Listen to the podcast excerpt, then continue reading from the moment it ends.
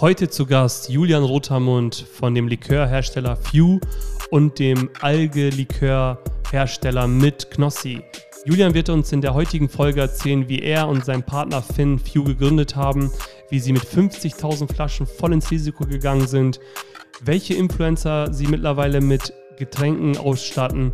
Und Julian wird uns ein bisschen über die Zukunft der Marke erzählen, wie er jetzt einer der größten Hersteller für alkoholische Getränke im Influencer-Bereich geworden ist. Und natürlich sprechen wir zu guter Letzt über Metaverse. Viel Spaß bei der heutigen Folge.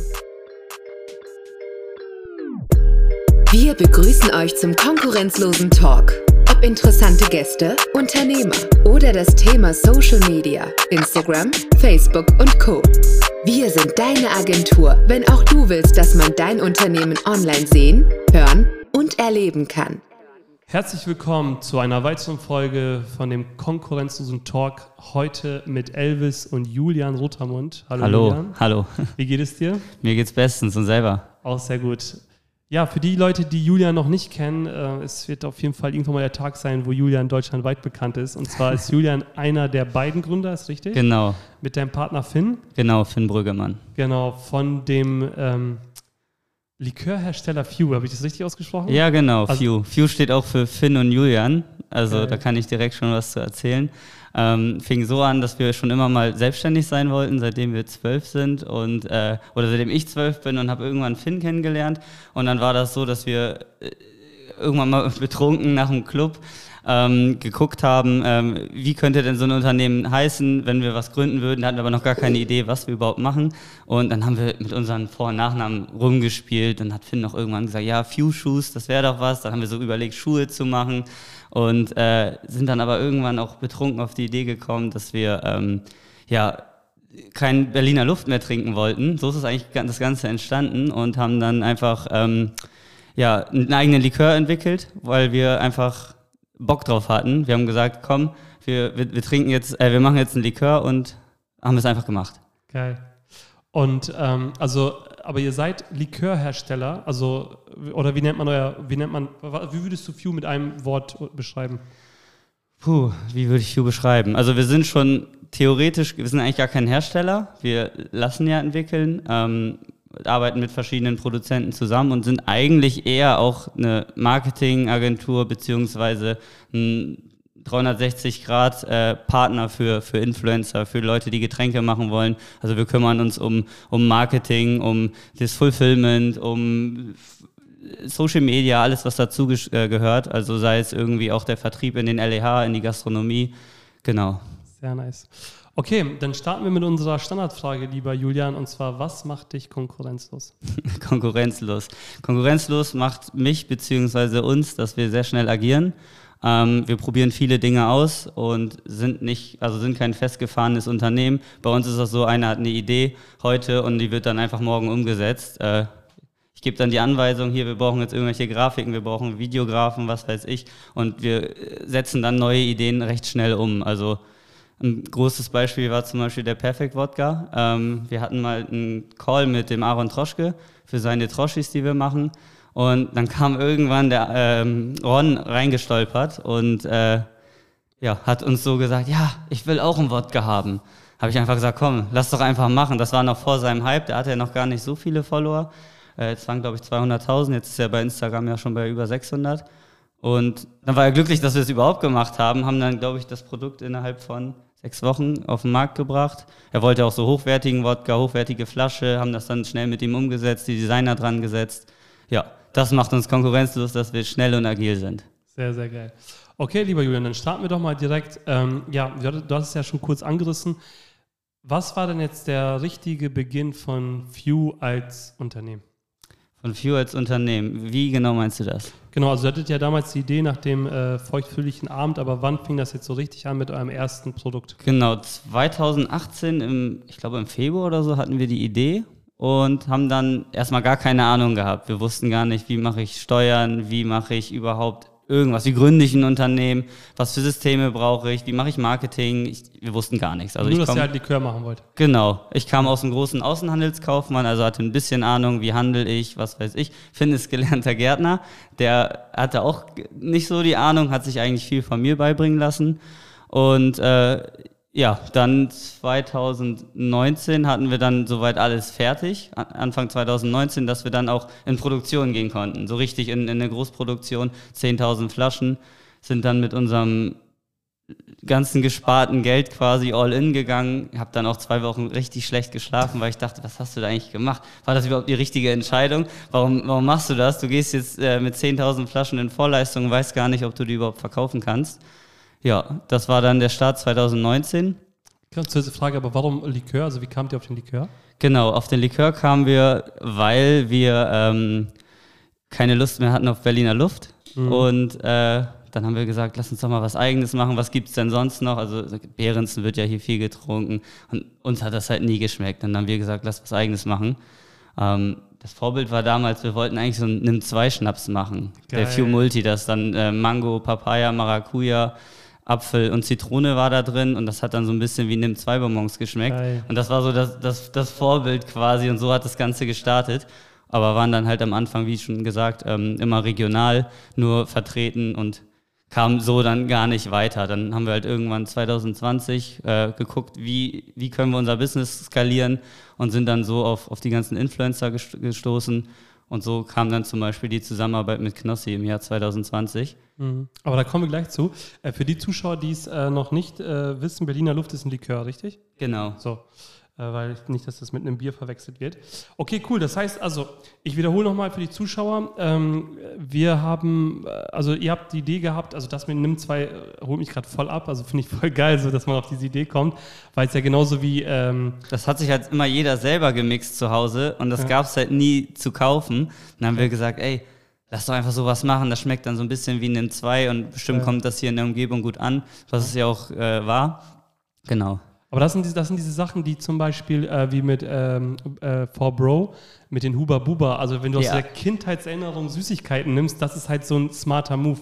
Okay, das heißt, ihr habt dann die Idee gehabt, habt dann äh, eure ersten 10.000 Flaschen, habt dann direkt eine GmbH gegründet oder eins? Nee, wir waren eine GBR okay. und äh, volles Risiko auf uns. Wenn wir nichts verkaufen oder irgendwelche Rechnungen nicht bezahlen können, dann hätten aber, wir halt ein Problem gehabt. Aber habt ihr schon, also bevor ihr die produziert habt, habt ihr schon grobe Ideen gehabt, wie, es, wie ihr es ab, ab, abverkaufen wollt? Nee, also, also schon grobe Ideen. Wir wollten in den Handel, wir wollten in die Gastronomie über Festivals, haben da auch einen Businessplan geschrieben, 66-seitigen mit einem Finanzplan, haben uns das aber alles ganz ehrlich viel einfacher vorgestellt, als es ist. Wir hatten zum Beispiel gesagt, ja, wir holen jede Woche vier Edeka-Märkte. Ist ja nicht viel, wenn man mhm. so denkt. Vier Edeka-Märkte pro Woche, dann sind wir nach einem Jahr bei Summe XY und skalieren das dann weiter. Und da wird ja immer eine Flasche pro Woche pro Markt gekauft, haben wir mhm. gedacht. Mhm. Was aber nicht so ist. Mal wird mehr verkauft, dann aber auch in, in zehn Märkten eigentlich gar nichts. Das, die Flasche verstaubt einfach nur, äh, ohne gutes Marketing. Und ja. Was, wie ist das mit Edeka? Haben die dann. Ähm haben die dann also Rückgaberecht oder wie läuft das bei denen? Nee, also viele haben immer gesagt, ja, ihr müsst aufpassen ähm, wegen Kommission, dass, dass sie das zurückgeben wollen und so weiter und so fort. Aber wir haben dann immer mit den Edeka-Märkten gesprochen und meinten, wir können das nicht, wir können das nicht zurückgeben. Mhm. Ähm, oder die dürfen das nicht, weil wenn das jetzt passiert, wenn wir 100 Edeka-Märkte als Beispiel beliefern und wir müssen das Geld auf einmal zurückgeben, das können wir dann nicht als kleine Firma. Deswegen haben wir immer mit denen vorher schon gesprochen, gesagt, hier, ihr müsst das wenn dann ganz abkaufen, volles Risiko. Haben sie dann auch gemacht, aber meistens auch nur wegen der Regionalität, mhm. weil wir aus der Umgebung kommen, die wollten uns unterstützen, junges Startup, mhm. genau. Voll geil. Okay, und jetzt kommt der Schlüsselmoment. Aber erzähl uns, bevor jetzt gleich die Achterbahn nach oben fährt, erzähl uns noch mal so ein paar Break-Even-Points. Das ist ja auch immer geil in so einem Podcast. Also Gab es so Momente, bevor dieser Knossi-Moment kam, wo ihr dachtet, ey, wir hören jetzt einfach auf oder gab es so Downs? Mm, ja, also wir haben ja 2020 im März wirklich angefangen, die ersten Edeka-Märkte zu beliefern. Da war auch schon Corona, oder? Ah, 2019. Ah, okay. 2019 ja. haben wir die ersten Edeka-Märkte beliefert und wir hatten, boah, Ende 2019 dann auch irgendwie 80 Prozent ausverkauft, aber es war wirklich eine Knüppelarbeit immer überall Türklinken putzen, bei der Gastro fragen, bei Edeka merken. Und das alles fragen. nebenbei? Alles nebenbei, genau. Job. Ich hatte noch einen normalen Job bis 17 Uhr. Und das war halt voll die anstrengende Zeit, weil ich bis 17 Uhr gearbeitet habe. Dann habe ich direkt angefangen für View halt zu arbeiten und dann jeden Tag bis 23, 24 Uhr. Und ja, das war dann irgendwie so anstrengend, dass ich dann auch zu Finn gesagt habe, so im, im Dezember, oh, ich weiß nicht, das ist schon anstrengend, wir müssen hier irgendwie Schwung reinkriegen, äh, sonst verkaufen wir die einfach ab, die Flaschen, und dann ist gut, dann, dann war es das. Dann haben wir was gelernt, haben kein Minus gemacht, plus minus null, mhm. haben aber super viel gelernt, was ich auch nicht missen wollen würde, weil ich wirklich von Steuern bis hin Versand, äh, Online-Shops, ich habe so viel gelernt, das würde ich als Angestellter gar nicht lernen. Mhm. Und was war dann im Dezember? Also was, dann hast du das gesagt, also du hast in die Deadline gesetzt bis Ende 2019, was ist dann passiert? Genau, dann habe ich aber noch eine Idee gehabt und meinte, ey, wir müssen irgendwie an Influencer kommen. Ähm, die haben eine Reichweite nicht nur in, in, in der Region, sondern auch deutschlandweit. Dann hat mir ein Kumpel mal gezeigt, Knossi, den kannte ich da noch gar nicht so, haben mir dann gezeigt, ja hier, der, der brüllt immer Alge und der, der ist so verrückt, der, wenn er was rausbringt, das würden safe welche kaufen. Allgebrüllte wegen einem äh, Online-Casino. Online-Casino, ja, genau, okay. genau. Da hat er mal mit 3 Euro irgendwie 8500 Euro gewonnen. Und ähm, ja. Wie viel hatte er damals äh, Follower, weißt du das noch zu der Zeit? Oh, unter ich eine, Knossi auch nur durch ich weiß es nicht mehr. Ich kannte ihn vorher auch gar nicht. Unter eine Million auf jeden Fall, aber war auch schon richtig in so einer Hype-Phase und schnell gestiegen. Ähm, jetzt ist er bei 1,4 Millionen. Hat mhm. ja auch immer in seinen Streams, was weiß ich, 50.000 Live-Zuschauer gehabt. Geil. Ja. Ja, und dann, und jetzt kommt ja eigentlich der, der, der Schachzug des Jahrhunderts. Also genau. Wie, wie habt ihr den eigentlich erreicht? Also wir haben die im Dezember angeschrieben mit einem Video, hatten dann eine Flasche in der Hand, wo wir dann quasi sein Gesicht drauf gedruckt hatten, wollten sowieso irgendwie, hatten mal so eine Limettenrezeptur entwickelt. Und da war auch Algenfarbstoff drin. Das war aber gar nicht so geplant. Und dann haben wir gesagt, ey, das passt doch voll. Lass uns mal Knossi einfach anschreiben mit einem Video. Die haben das auch sich angeguckt, das weiß ich mittlerweile, haben aber natürlich nicht reagiert. Also wer hat's angeguckt? Er? Der Manager. Ah, der Manager. Wo, genau. Kommt der auch hier aus der Gegend oder wo? wo aus Hamburg. Aus Hamburg, okay. Genau. Der aber einfach an Knossis E-Mail oder wie, wie lief sowas? Ja, genau. Haben wir einfach mal hingeschickt, aber haben sie halt ignoriert.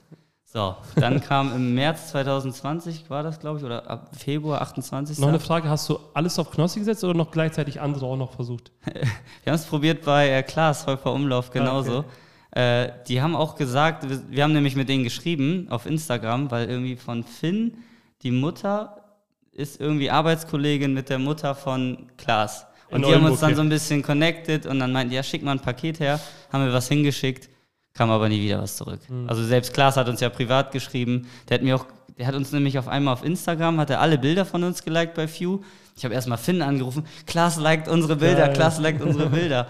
Dann haben wir mit dem geschrieben und ich frage so, hey, wie bist du denn auf uns gekommen? Und er sagt so, ja, unsere, von unseren Müttern oder so. Und ich dachte, es wäre so, so ein Deine Mutterwitz. Ja, ja. Und dann habe ich einfach gelacht und im Nachhinein habe ich dann erfahren, dass, dass die das so connected haben, aber da ist nie was draus geworden. Genau. Ja, und ähm, dann angeschrieben, also den Knossi und dann gewartet. Genau, März. genau. Dann kam dann nichts und dann kam, wie gesagt, im März kam dann halt dieser Song raus oder Ende Februar sogar. Und dann wurde am Anfang von, der, von dem YouTube-Video so ein, so ein Likör eingeschenkt, so ein grüner. Und ich habe gesehen, ey, die Flasche sieht aus wie unsere. Äh, es ist eine grüne, grüne Flasche. War es eure? Nee, es war eine ähnliche, aber die sieht fast exakt so aus. Und ähm, ja, wir hatten ja zufällig unseren Limettenschnaps, so eine Rezeptur fertig mit Algefarbstoff. Und dann habe ich gedacht, nee, also das passt doch wie Arsch auf Eimer. Wir müssen mit denen zusammenarbeiten. Dann habe ich nochmal einen Text verfasst, habe nochmal eine E-Mail geschrieben, äh, musste am nächsten Tag auch arbeiten. Ganz normal, um, äh, da musste ich irgendwie um 10 anfangen und habe dann halt ausgepennt. Um 9 hat mich ungefähr, nee, um 8 hat mich der Manager angerufen. Und ich hab, bin davon aufgewacht, habe auf mein Handy geguckt und dachte so, ah, nee, ich bin noch voll müde, ich lege mein Handy weg. Habe das halt mhm. weggelegt, so voll im Halbschlaf guck aber nochmal drauf, sehe so eine E-Mail von Knossis Management und denke mir so, oh, Knossis Management, ich soll zurückrufen. Ja. Auf einmal meine Augen, ich war ja. auf einmal hellwach, aus dem Bett rausgesprungen, den Manager zurückgerufen. Ja, und dann sagte er, äh, wie lange wir brauchen würden, wenn wir so ein Likör zusammen machen, wenn wir das alles zusammen aufziehen. Und ja, dann haben wir telefoniert. Und dann sind wir vier Wochen später mit dem Algelikör live gegangen. So schnell ging das dann? Ja, da, ich habe auch drei Wochen fast nicht geschlafen, weil ich bis 17 Uhr mal arbeiten musste.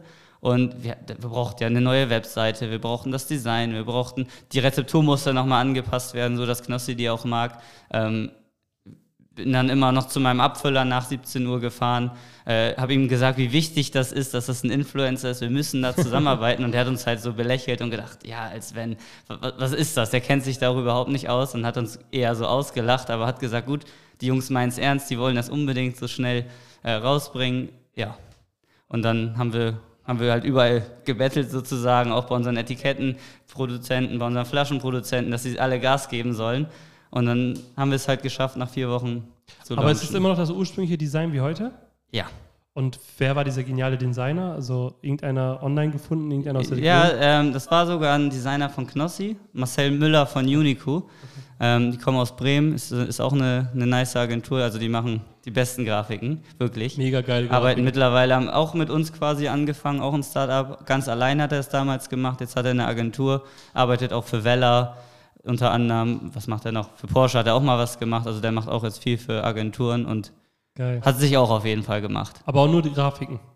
Genau, also Grafiken, Videos machen die, also okay. alles in dem Bereich, also wirklich auch top. Wie, wie heißen die? Unico. Unico. Mit Y geschrieben und C. Aber müssen wir mal abchecken. Mega geil. Okay, ähm, vom Ton geht? Okay. Ähm, okay, geil. Und dann, also erzähl mal, äh, wie viele Flaschen und das war auch voll eine witzige Story, also wie ihr da voll ins Risiko wieder gegangen seid. Genau, also wir mussten ja, wir haben ja eine Mindestmenge. Aber kurz noch eine andere Frage. Wusste denn Knossi schon, wie er das vertreiben wird? Also war er sich schon ziemlich sicher, er kriegt das weg in der Community?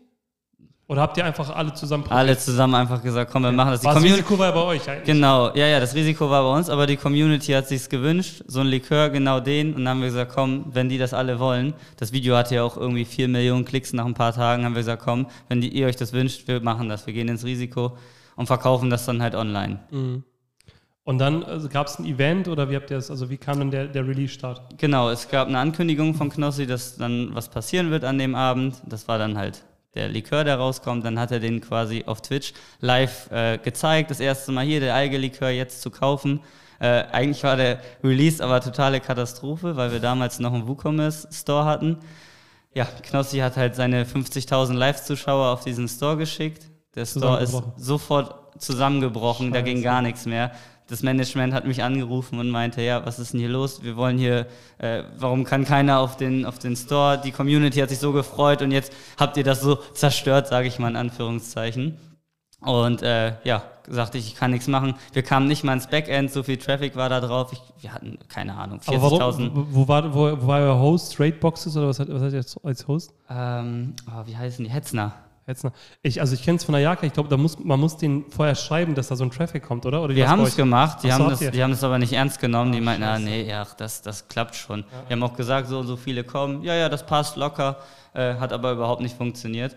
Ähm, lag aber auch vielleicht nicht an dem Server, sondern eher an WooCommerce, würde ich mal behaupten, weil das mhm. einfach, das System ist einfach an sich zusammengebrochen. Viele kleine Apps, Cookie-Banner und die haben dann irgendwelche Signale wieder zurückgeschickt, sodass das einfach nicht gehalten hat. Deswegen, ja, wir beide wissen ja, was der richtige Anbieter ist für Online-Shops. ähm, ja, cool. Und wie ging dann die Reise weiter? Das heißt, ihr habt das Ding Gen dann abverkauft genau, und dann wusstet genau, ihr, okay, es läuft. Genau, das war noch eine Story. Also wir kamen nicht mehr rein. Irgendwann war es dann halt 1 Uhr nachts, 2 Uhr nachts, haben gedacht, wir kommen immer noch nicht rein. Egal, irgendwann müssen wir auch pennen. Sind wir pennen gegangen und dann ging es eigentlich los. Dann sind wir am nächsten Morgen aufgewacht. Dann kamen natürlich nachts immer über die Zeit irgendwelche Leute in den, in den Shop rein und konnten auch kaufen. Und, Aber ja. wo war das Lager zu der Zeit? Bei euch noch? Oder schon aus, also hattet ihr das Lager schon outgesourced oder war es noch bei euch? Das war schon outgesourced, weil wir uns gedacht haben, ähm, dass da viel Traffic kommt. Wir haben ein paar Bestellungen bei uns gemacht. Wir haben eigentlich das so geplant gehabt. Alles, wo Few Multi bestellt wird, also unsere eigene Marke, versenden wir selber. Alles, was mit Alge und auch wenn das im Bundle ist, dann versenden die das. Und dann haben aber bei uns auch so viele bestellt, Geil. womit wir gar nicht klarkamen. Dann hatten wir irgendwie 500 Bestellungen, schon allein bei uns für, uns, für unser eigenes Lager. Und dann, wir hatten ja auch nicht die Mitarbeiter dafür. dann waren wir mit der ganzen Familie da irgendwie einen ganzen Abend am Packen und haben dann am nächsten Tag gesagt, ey, die Ware muss auch zu euch. Das schaffen wir nicht, sonst können wir gar nichts anderes mehr machen, den Online-Shop nicht äh, verwalten und so weiter und so fort. Und dann ja, haben wir das direkt nach einem Tag abgegeben. Der DHL-Postbote, der am nächsten Tag kam, meinte auch, hä, sonst habt ihr nie so viele Pakete, sonst kommen, kommen wir hierher und ihr habt ein, zwei Pakete und auf einmal irgendwie so viele. Mussten die mit LKW kommen? Ja, dann musste er nochmal wegfahren, ist dann einen Tag danach nochmal gekommen. Krass, ey. Ja, und wie ging es dann weiter? Also dann war für euch klar, okay, äh, die Nummer, das mit Knossi klappt. Dann war für euch dann so Fokus, okay, weg von Edeka, eher auf Knossi? Genau, genau warte. Also erstmal war ja der, der Shop down, dann sind wir am nächsten Tag aufgewacht und dann wurden wir erstmal bei PayPal geblockt. Und wir konnten uns das gar nicht erklären. Jetzt, kommen, jetzt können die Leute wieder nicht bestellen. Haben wir da angerufen und PayPal sagt uns, ja, ihr habt hier verdächtige Aktivitäten. Ihr habt jetzt den, den Jahresumsatz, den ihr sonst hattet am Tag. Das stimmt irgendwas nicht. Das, das kann nicht sein. Und dann mussten wir halt irgendwie noch, äh, hier, wie heißt das, Gesellschaftervertrag äh, geben, Personalausweis, alles von uns öffentlich legen, nochmal mit der Bank verifizieren, damit wir da freigeschalten werden. Dann haben wir auch so Druck gemacht, dass wir gesagt haben, wir müssen jetzt hier wieder live gehen, sonst sonst verkaufen wir unsere Ware nicht ab. Mhm. Ja, Aber ging das schnell mit PayPal? Das hat einen, einen Tag gedauert. Okay. Genau. Dann konnten sie halt nur noch über Überweisungen und so bezahlen, aber das war dann halt so. Kann, kannte ich auch nichts für. Ja. ja, und dann? Ja, und dann haben wir die Ware, die wir komplett vorfinanziert haben, auf Risiko auch innerhalb von vier Tagen ausverkauft. Waren dann auch völlig perplex, konnten damit gar nicht, konnten das gar nicht glauben. Auch unser Abfüller hat gesagt, was ist denn jetzt los? Ähm, genau. Dann haben wir halt nachbestellt. Dasselbe Spiel nochmal. Neue Flaschen wieder nach vier Tagen weg. Oder drei bis vier Tage war das. Crazy. Und dann fing es halt an, dass wir gesagt haben, gut, jetzt, wie machen wir weiter? Wir können ja nicht nur online verkaufen. Haben wir es mhm. ein paar Edeka-Märkten vorgeschlagen. Die wollten das auch selber schon haben, weil die gesehen haben, ey, das läuft ja online so gut, ich brauche das bei mir auch im Edeka. Mhm. Das weiß ich noch, das war in Braunschweig ein Edeka, im Bravo Park. Der hat ein ganzes Regal voll bekommen, hat das dahingestellt und nach ein bis zwei Tagen war dann alles weg. Wieder. Crazy. Ja. Äh, nach ein bis zwei Stunden, nicht Tagen. war dann die Ware weg und dann hat sich das im Edeka-Kosmos halt auch rumgesprochen und dann kamen wieder andere Edeka-Märkte, die dann halt auch was haben wollten. Und die haben dann gesagt, ey, können wir auch Alge haben? Und wir hatten eigentlich noch gar nicht so diese, diese Strukturen, Paletten zu versenden, die Preise für Edeka-Märkte. Es kam dann eigentlich auch so, spontan. Dann mussten wir auch, oh, was machen wir da für einen Preis? Die müssen ja einen besseren haben als online. Und ja, so, so ist das dann halt passiert. Wir hatten ja eigentlich nur diese Struktur so, ja, hier in, in Sandkrug, wo ich halt herkomme, da haben wir einen Edeka-Markt, im Nachbarort einen Edeka-Markt. Da sind wir daneben selber hingefahren und haben die Ware vorbeigebracht. Aber ich kann ja nicht nach Braunschweig oder Berlin oder wohin, was weiß ich, fahren. Ja. Dann waren ja wieder andere Kosten, äh, Spedition, Verpackung und so weiter und so fort. Ja, so ist, so ist das dann entstanden. und dann kam irgendwann, wurde das halt immer größer. Und dann haben wir auch Deals mit Kaufland geschlossen. Das wollte ich gerade fragen. Habt ihr eigentlich mit irgendwie exklusiv was, weil Knossi Werbegesicht ist oder ist es egal? Nee, es ist nicht exklusiv. Also haben jetzt einfach mit Kaufland dann äh, Deals gemacht und haben da in allen 800 Märkten haben die mittlerweile am Anfang 700. Äh, ist dann haben wir immer Aktionen, wo wir unsere Ware rein verkaufen und dann ordentlich Algeflaschen verkaufen. Geil. Kommt aber auch immer gut an. Das ist auch immer so ein Spagat, den wir gerade machen müssen. Umso mehr wir offline verkaufen, umso weniger verkaufen wir natürlich online, weil die Leute halt lieber in den Edeka-Markt rennen, eben um eine Ecke, anstatt noch irgendwie Versandkosten zu bezahlen. Ja. Und da sind wir gerade dran, unseren Online-Shop nochmal noch attraktiver zu gestalten in, in Zukunft, dass da halt auch nochmal mehr passiert. Also, dass wir einfach den Kuchen sozusagen vergrößern und für alle in allen Kanälen was haben. Mega. Und wie willst du es prozentual einteilen? Also Few und Alge vom Verkauf her? äh, Few mittlerweile 5%, mhm. Alge dann halt den Rest. Aber die Community weiß, dass es auch Few gibt? Ja, okay. ja. Wir haben ja unseren Instagram-Account DrinkFew. Die, mhm. Wir werden da auch täglich verlinkt, haben da ja auch, ich glaube, 17.100 Follower ungefähr. Ähm, ja, damals, als wir das ohne Knossi noch hatten, da haben wir immer versucht, Follower zu generieren mit Gewinnspielen, Shots auf irgendwelchen Festivals, die wir umsonst gegeben haben für ein Like.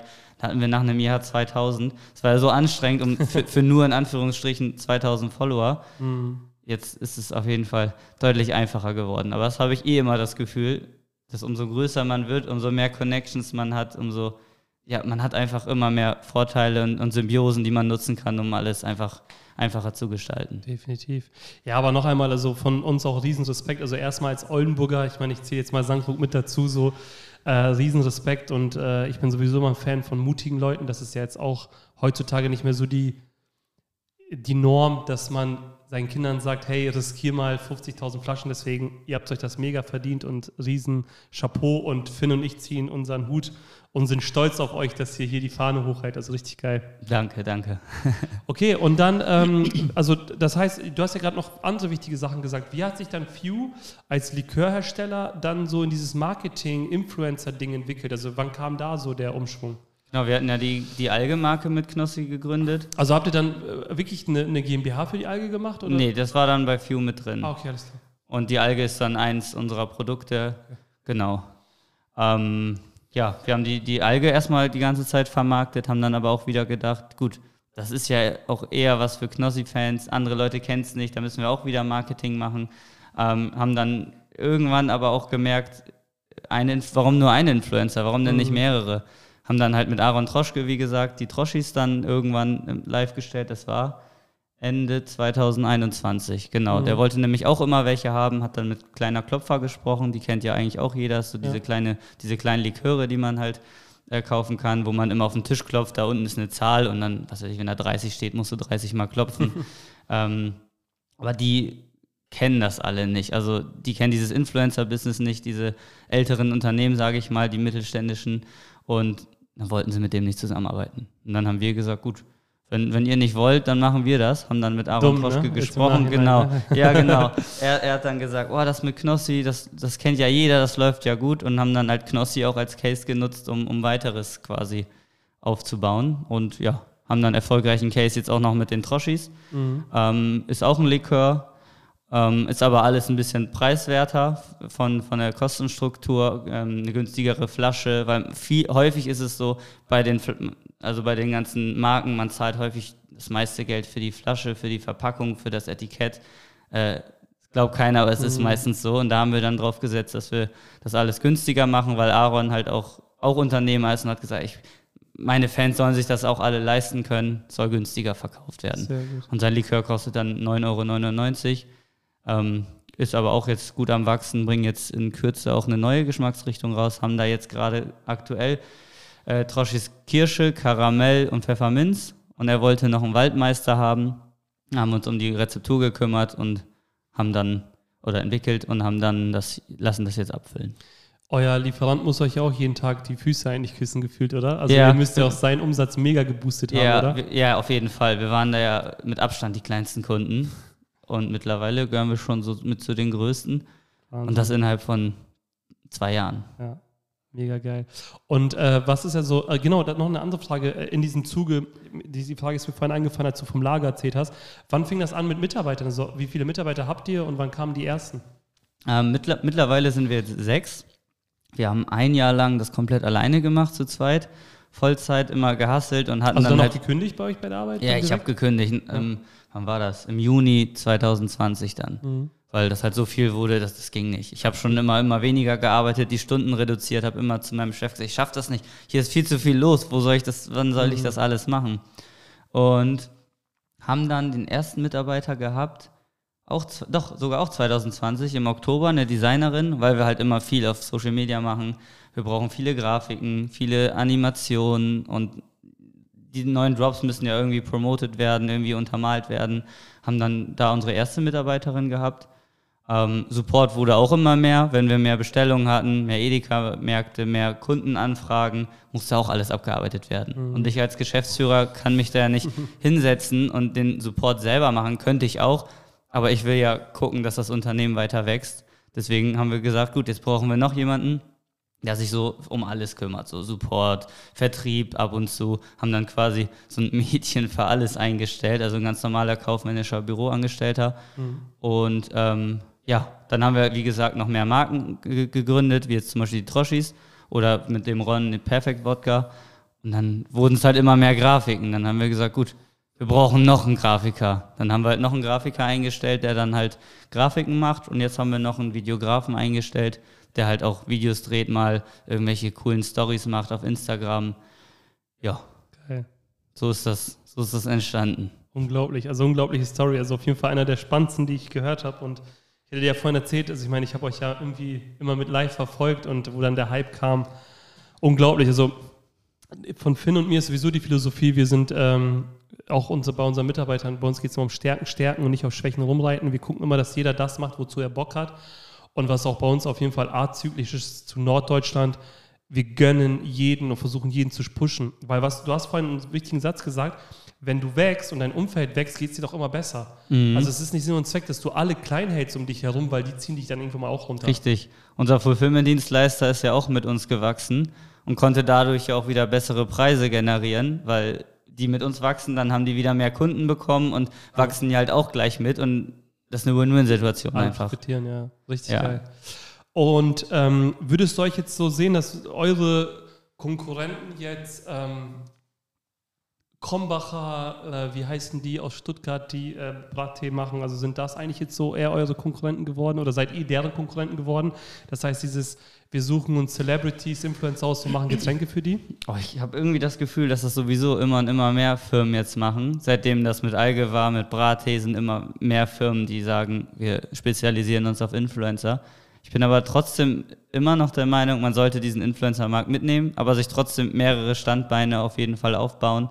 Ähm, wir haben ja auch noch einiges vor, worüber ich jetzt noch nicht viel erzählen kann. Auf jeden Fall ähm, mehrere Standbeine, um einfach nicht nur auf eine Sache zu fokussieren. Aber ich denke schon, dass, also, was heißt Konkurrenz?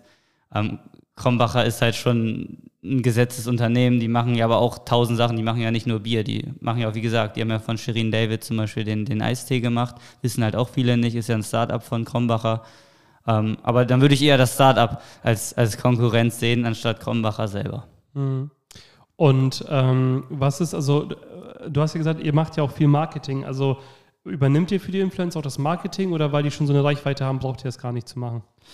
Ähm, Marketing muss man trotzdem selber nochmal machen. Also klar, die Influencer nehmen eine gewisse Reichweite mit, aber nicht jeder kennt Alge. Also wenn ich jetzt auf die Straße gehe und irgendjemanden fragt, der jetzt nicht in der Zielgruppe von Knossi ist, der kennt Alge nicht. Das heißt, das muss man dann ja nochmal mit Marketing untermalen. Das heißt Performance Marketing, Google Ads, irgendwelche coolen Aktionen meinetwegen auch in verschiedenen Städten, wo man dann, was weiß ich was macht, irgendeine riesen Flasche aufbaut und äh, Leute probieren lässt, äh, Straßenumfragen, sowas in die Richtung. Geil. Also eigentlich das, was du ganz am Anfang gemacht hast, nur mit mehr Budget jetzt. Genau, nur mit mehr Budget. Am Anfang hatte man ja nicht so viel Geld zum Verspielen. Wenn du dann was probiert hast auf Social Media, was weiß ich, auf Facebook mit, mit 10 Euro am Tag, wenn du das ja 30 Tage durchziehst, bist du ja auch schon bei 3000 mhm. Euro. Aber wenn du ein Jahresbudget hast von 5000, dann überlegst du dir dreimal, ob du das machst oder lieber irgendwelche Flyer für 10 Euro kaufst bei Flyer Alarm. Ja. Äh, ja. Geil. Und äh, wer, wer macht euer Performance Marketing? Also machst du das auch selber oder abgegeben alles? Das ist noch so ein Ding bei uns, da sind wir noch im Aufbau. Ähm, wir hatten erst eine Angestellte, die ist jetzt aber leider in Mutterschutz, deswegen fehlt uns da auch gerade jemand im Bereich Performance Marketing. Hatten dann zeitweise eine Agentur, mit der hat das war leider nicht so gut geklappt und jetzt schauen wir gerade, wie wir das auf jeden Fall auch skalieren können. Das ist so eins der nächsten Steps auch mhm. um da halt auch ordentlich auf Facebook und Instagram präsent zu sein. TikTok, Snapchat, wobei mhm. das momentan für uns schwierig ist, weil wir Alkohol verkaufen und die haben da ihre strikten Regeln.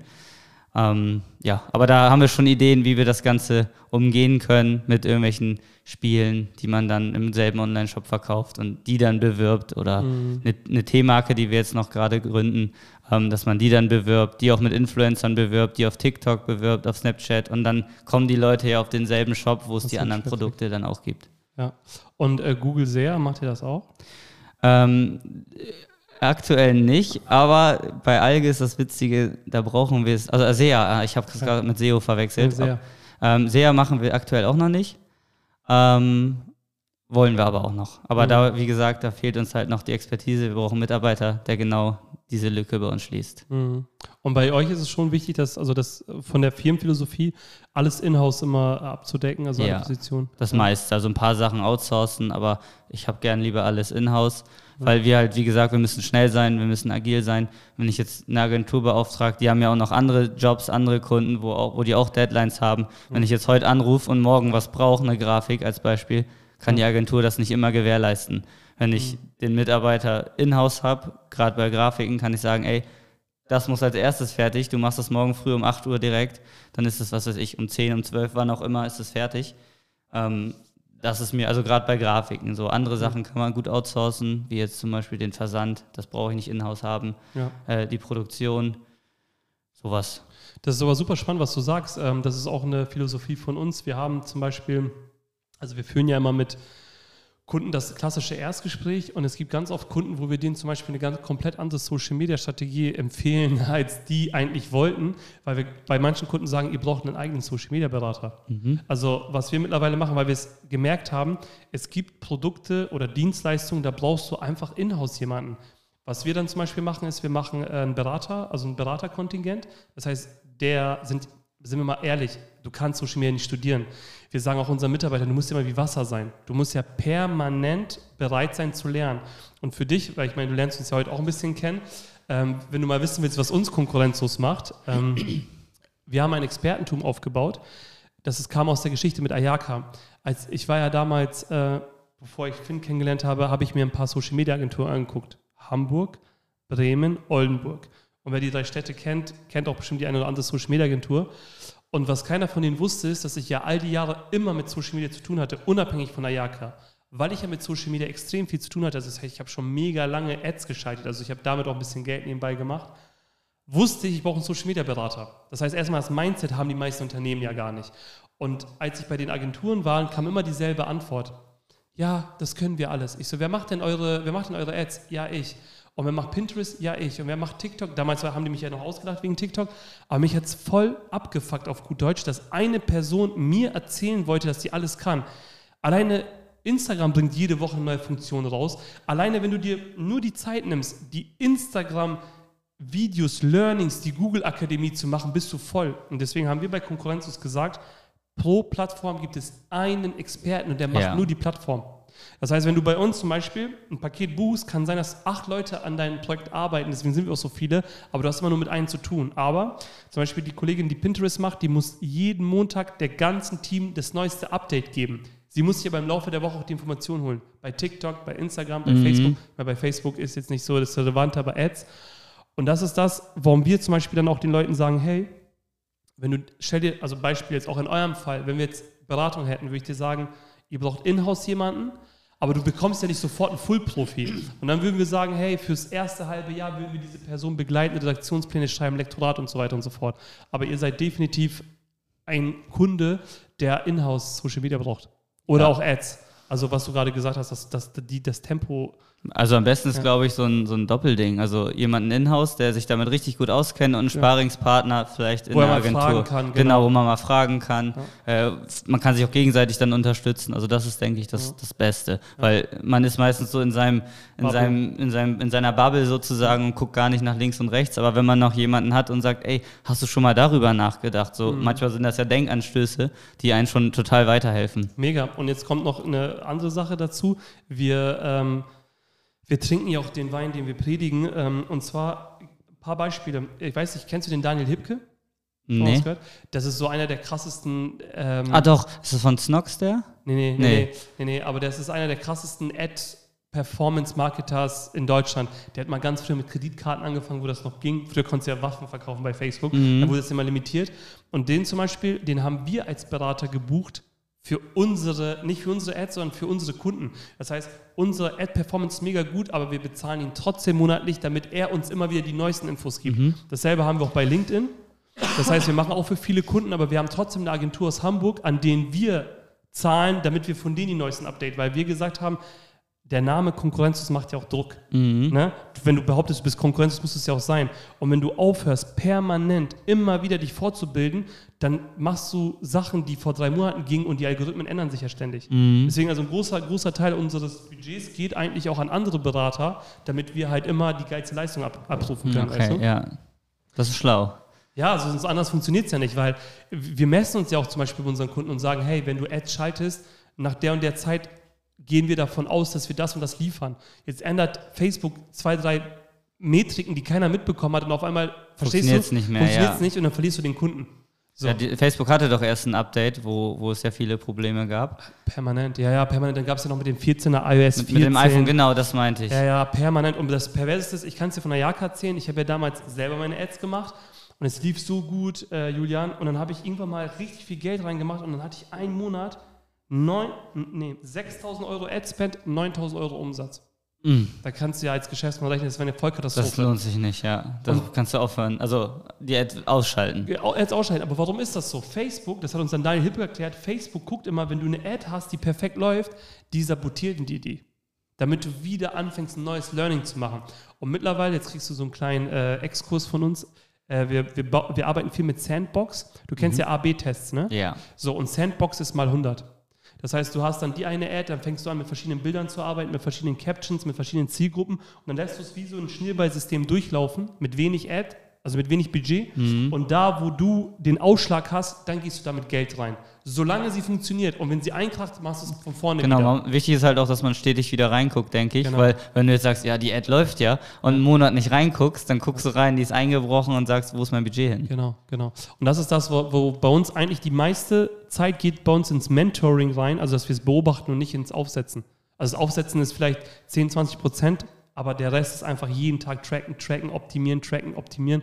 Und wir hatten zusammen mit Ayaka, also mit Finn zusammen, ich glaube, wir hatten es am Ende fast, äh, keine Ahnung, Warenkorb für 6 Cent oder so. Also dann hat, Das- war ja. richtig sexy so. Aber ist dann auch wieder eingestürzt und so weiter. Und ähm, ja.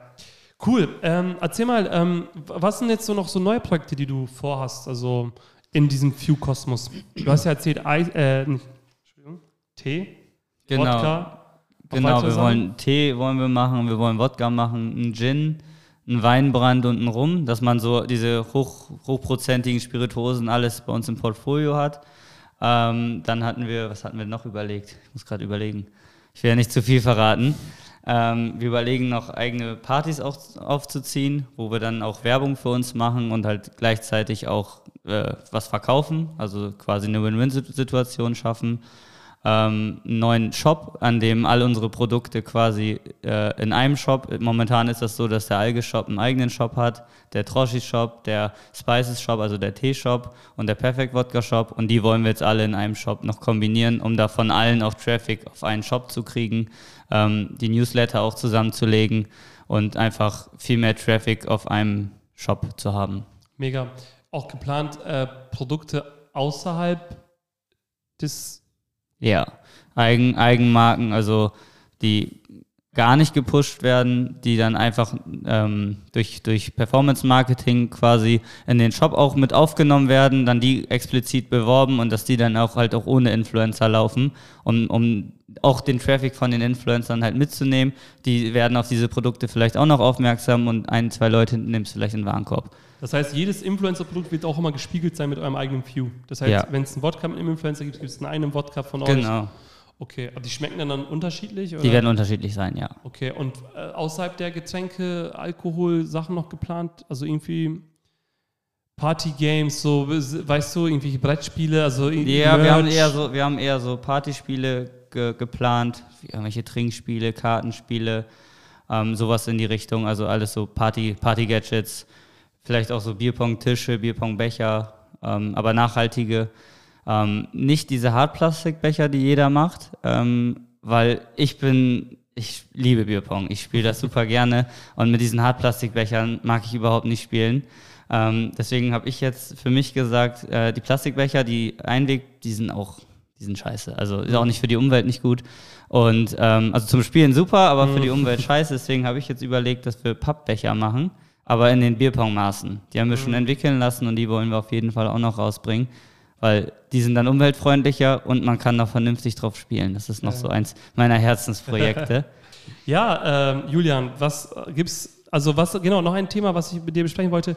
Was ist mit dem Thema Twitch eigentlich? Also ist es eigentlich da möglich, so Alkohol zu bewerben? Also kann Knossi da Alkohol trinken oder der Probleme? Ähm, es ist so eine, was heißt Grauzone? Er darf's, aber nicht vor 22 Uhr. Er darf es nur nach 22 Uhr, weil sonst sehen es halt zu viele Minderjährige, sage ich mal. Nach 22 Uhr darf man das bewerben, darf man das trinken, aber auch nicht im, im, im was weiß ich, im Rausch. Man muss es halt normal genießen. Man darf jetzt kein Saufgelage draus machen, weil dann wird er auch wieder gebannt.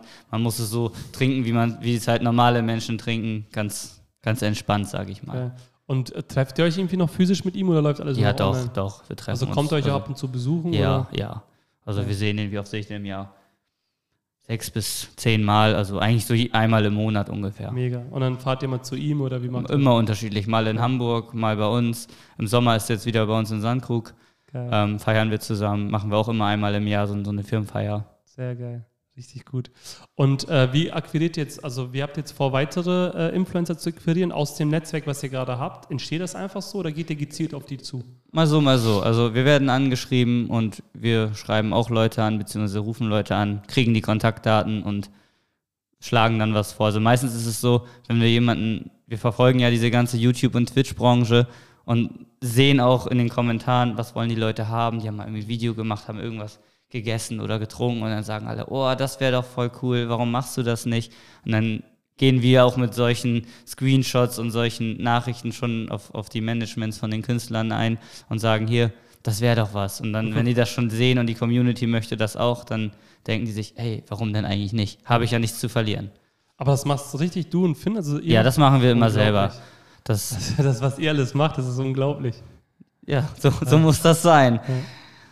War sehr cool. Aber ihr seid jetzt noch in, in Sandkrug äh, stationiert? Also ist irgendwie. Also seid ihr in Sandkrug noch? Ja, ja, wir sind auch noch in Sandkrug stationiert. Irgendwie geplant, irgendwie umzuziehen, dort zu bleiben? Oder? Ähm, ist ein bisschen schwierig. Also wir haben ja sechs Mitarbeiter. Einer kommt aus Delmhorst, das ist hier aus der Umgebung. Die anderen, einer in Köln, Berlin, äh, Herdorf, also in Deutschland verteilt, haben aber auch alles so aufgebaut, dass wir so Systeme haben. Ich kann von überall arbeiten. Also ich kann jetzt nächste Woche nach Mallorca fahren, äh, kann mich da irgendwo hinsetzen und da halt arbeiten. Also wir haben alles auch digital, haben auch digitale Büros sozusagen. Also so arbeiten wir eigentlich den ganzen Tag. Äh, jemand kann in mein Büro reingehen und mit mir sprechen. Also ich bin dann in meinem, in meinem Channel sozusagen und kann dann mit mir sprechen. Cool. Und so arbeiten wir dann eigentlich den ganzen Tag. Richtig geil haben, haben dann so halt auch keine, keine Mietkosten und so weiter und so fort. Äh, man hat es nicht so wie hier, was Cooles zu zeigen, das hat man nicht, aber trotzdem, äh, ja, ja ihr macht, von überall ihr, arbeiten. Ihr macht es halt andersrum als wir, weil ähm, bei uns geht es halt, noch ist es so halt viel über den persönlichen Kontakt, also die meisten mhm. Kunden sind bei uns auch äh, über Empfehlung gekommen und bei euch ist so, dass eure Produkte ja schon für euch sprechen. Also ja. das ist eigentlich voll egal, weil ihr habt genau. ja schon die Erfolgsstory, weißt du? Genau, ich wollte gerade sagen, kein, also wir wissen jetzt auch nicht, wie, es bei Krombacher im Büro aussieht, genau. glaube ich zumindest. Ja. Äh, muss man ja auch nicht, wenn die Produkte ja. schmecken und das alles gut produziert ist und, und die cooles Marketing haben, dann kauft man ja trotzdem. Man kauft ja nicht wegen den Büroräumen. Sehr geil. Abschlussfrage, lieber Julian. Ähm, was sagst du zum Thema Metaverse? Metaverse. Auf jeden Fall spannendes Thema. Ich glaube auch ein Zukunftsthema, was immer mehr und immer mehr wächst, gerade wegen der ganzen Kryptowährungen, NFTs. Ähm, ich denke schon, dass man da viel machen kann und ich glaube auch, dass viele Influencer dort auch einsteigen werden. Ich habe auch schon ein bisschen was gehört, wo ich jetzt nicht weiß, ob ich was dazu erzählen darf, aber ich kenne Influencer, die eigentlich auch in die Metaverse wollen, auch eigene NFT-Collections machen wollen. Gut, das gibt es ja schon im Ausland, in Deutschland aber meines Wissens nach noch gar nicht so. Mhm. Oder? Also es gibt, es gibt schon, ähm, es gibt schon äh, welche, die was machen, aber halt alles voll auf Billo. Ähm, ich glaube, darf ich da kurz einhaken, um dir das einfach zu beantworten? Ja, ja. Ähm, es gibt, also Thema NFTs bei mir sowieso äh, super sensibles Thema, weil ich NFTs schwachsinnig finde. Ich erkläre dir aber gleich warum. Die Technologie von NFTs ist das Genialste auf der Welt. Es wird auch den Notar ersetzen. Also Notare, die gerade Geld drucken, werden sich eines Tages verabschieden ich kaufe dein Haus, ich will das NFT dazu haben, verstehst du? Äh, dieser NFT-Hype mit den ganzen Bildern und so weiter und so fort ist einfach nur reines Zocken, wie, mhm. wie alle zehn Jahre irgendein neuer Hype kommt. Aber, und das habe ich ja durch die Firma, die ich jetzt gerade auch nicht erwähnen darf, äh, wo wir jetzt am Wochenende sind, es geht darum, wie erlebst du das? Stell dir vor, wir machen eine Party mit deinen Mitarbeitern. Es ist wirklich egal, wer wo ist. Wir setzen unsere Brillen auf, sehen unsere Avatars und gehen zusammen shoppen. Und dann kaufen wir uns beispielsweise Ayaka-Hoodie, kriegen zwei Samurai-Schwerter dafür ziehen das bei Fortnite an und dann, ah, der ist einer der limitierten. Also ich glaube, der Flex wird auf, also ich glaube schon NFT, aber mit so einem Erlebnis. Also zum mhm. Beispiel nehmen wir mal Knossi. Knossi droppt eine eigene Kollektion und die Leute kommen aber in den Raum in visuell und können auf einmal Knossi alle anfassen oder den hochheben oder das ist ja, es gibt ja keine Grenzen in dieser Welt. Ja. Ich glaube, das ist der Shit und du merkst halt einfach auch an den Endorphin, du kommst irgendwann mal nicht drauf klar. Also ich, dieses Player Number One, dieses, dieser ja. Film, das wird Realität sein. Irgendwann mal sitzt du in deinem Loch und bist einfach nur voll so auf Adrenalin ja. für eine Metaverse. Was auch geil wäre, wenn man so NFTs erstellen würde und man kriegt zum Beispiel, was weiß ich, wir machen eine Produktion und eine Flasche von dieser Produktion, von der ersten, wird vergoldet als Beispiel. Ja. Und der, der den NFT hat, kann diese Flasche quasi zu sich nach Hause einlösen. Oder man sagt, ich verkaufe den weiter, weil der Wert wird ja vielleicht irgendwann steigen. Und Perfekt. solange das noch nicht eingelöst ist, ist der Wert halt zum Beispiel ganz hoch. Und dann fangen die Leute auch an, da irgendwie zu handeln und wissen nicht, oh, soll ich mir jetzt die Flasche nehmen oder soll ich die nicht haben? Gerade für so Sammler. Ich kann mir sowas auch cool vorstellen, dass man so eine Kollektion macht mit 100 NFTs von Algeflaschen, die dann irgendwie anders aussehen. Vielleicht auch genau mit, mit 100 Designs. Und dann gibt es dazu, wenn du das einlösen möchtest, kriegst du die Flasche nach Hause. Sowas wäre auch cool. Mega geil. Hab, also wir beide können uns gerade die Bälle hin und her werfen. Oder stell dir vor, also ich spiele jetzt mal ein, zwei Jahre in die Zukunft. Äh, stell dir mal vor, ihr baut eine, eine, eine, eine Alge World oder Knossis Themenpark, mhm. so wie Astro World, weißt du? Und dann müssen die Leute dort diese goldene Flasche suchen. Ja. Weißt du, hast du ein Event mit 10.000 Leuten, die dann alle diese Flasche suchen, dann Gegenstände hochmachen und so weiter und so fort. Das wird noch gestreamt. Ciao. Das wird noch live gestreamt, ja. ja. Und Knossi Ciao, rennt da auch noch selber mit rum ja, und erzählt mit, mit und gibt vielleicht, so, gibt vielleicht noch so kleine Tipps und sagt, ja. ey, guckt mal beim Schloss oder was weiß genau. ich. Und dann rennen alle dahin, aber das, die Flasche ist eigentlich ganz woanders. Ja, es ist einfach im Teich bei der Alge. ja, genau. Nee, mega geil. Aber wie gesagt, da können wir gleich nach dem Podcast, kann ich dir da auch noch ein paar Infos zu geben. Julian, 50 Minuten erreicht, war mega geil. Also Sehr das schön. war ja ein Blind Date für die äh, Zuhörer, die es noch nicht wissen. Das war, wir machen ja ab und zu mal Folgen, wo wir Gäste einladen und bevor wir überhaupt uns kennenlernen, lernen wir uns im Podcast kennen. Das heißt, ich habe jetzt den Julian mit euch zusammen kennengelernt.